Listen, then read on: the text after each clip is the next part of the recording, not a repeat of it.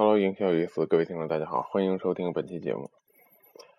那么我们经常说管理销售的话呢，我们要去做销售的话呢，要去了解客户的需求，了解客户的一个想法，他的一个意愿，然后我们根据他的意愿，根据他的想法来去推荐我们的产品，对吧？所以同样的手段呢，可以用在我们对团队的管理当中。那么，如果想管理一个好的团队，需要做些什么呢？这对于很多初级的这个管理者来说，我觉得就很有帮助。首先，我们在管理一个很小的团队，尤其是需要这些人去一线作业的话呢，很重要的一点就是我们需要了解他的一个背景。那么这些人到底从哪儿来？他的父母是做什么的？他到底来自于什么样一个背景？什么样的家庭？大概经历过什么？这很重要。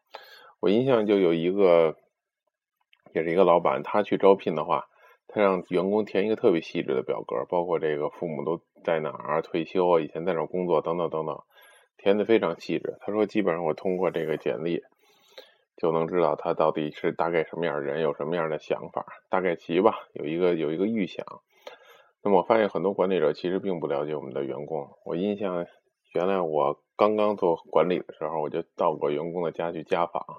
也当然，他肯定是自己住了，他也不是说跟父母住。一个外地来北京打工的同事嘛，但我真到了他们家，我才发现，我大概去过两个这样的同事的家，每每一次还我都挺惊诧的，就是要不就是离城市中心特别远，要不就是这那个整个住的环境非常之差，所以我觉得他们就喜欢加班都是有原因的，嗯，也是令我很吃惊，所以我就知道他们其实有不同的追求，就像我们看到。我们去这个饭馆看到很多服务员，他可能穿的不错，因为他那制服比较漂亮。但是你可能很难想象他在家里的时候，他们家是破败到什么状况。所以很多时候他们去想去追求一个卓越的想法，会更更扎实。这是第一我想说的。第二呢，我们要去适适当的在基于对这些员工的了解基础之上，要去帮他们去看一看他们能设定什么样的目标。那么这个目标呢，可能一开始它是很模糊的，比如像一个二十多岁的人，或者二十出头，二甚至于二十八以下吧。那么这些人呢，他的一些他具体其实职业上的目标是很模糊的，比如说销售能做到什么地步？难道就是一天一天的签单吗？那这样的话，我们不去做团队的一个梯队的搭建，或者不让他有进步的话，其实他不知道他的方向在哪。那么说销售大概基本有几个方向，第一，以后可以做。销售管理对吧？做大销售是一种，做销售管理是一种，做其他业务的管理是一种，创业是一种，对吧？然后做销售的培训，我觉得也是一种，去带队伍，或者说去培训别人的队伍。那么要为不同的来设定不同的目标。当人们为了一个目标去奋斗的时候，其实每天很辛苦的工作也都可以忍受了。所以说，这里想举一个很原来我听说的一个例子。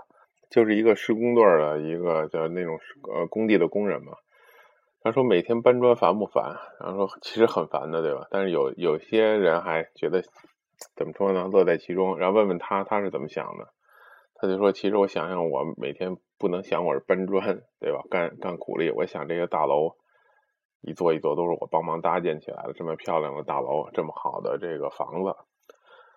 于是呢，他就能有这种力量。一直的推进他去做一些比较重复性强的工作，所以设定目标是很重要的。第三点呢，我们是要帮助员工逐步的去实现这些目标。我们不仅要设定一个远大目标，还要设定一些短期的、一个月的，甚至于一周、两周的目标。比如说，你要达到什么样的签单率也好，是你希望你要让团队的呃达到一个某种数据能达到一个标准也好。或者说三三个月之后要有某个职位上的变化也好，总之要给他设定一些目标，然后去帮助他去一点一点看到这个进步。那么这个人他会有激情、有动力往下去做。如果目标设到三年以后当什么主管什么等等，那这个目标几乎是没什么太大意义的。所以我们要设定目标，再分解目标。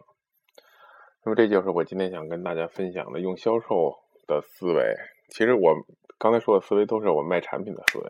来去管理我们的团队，所以各位管理者可以听一下。第一呢，就是了解背景；第二，要去创造他的目标；第三，要帮助他有步骤的一点点的按照这个完成率，就跟咱们下载条似的去完成这个目标。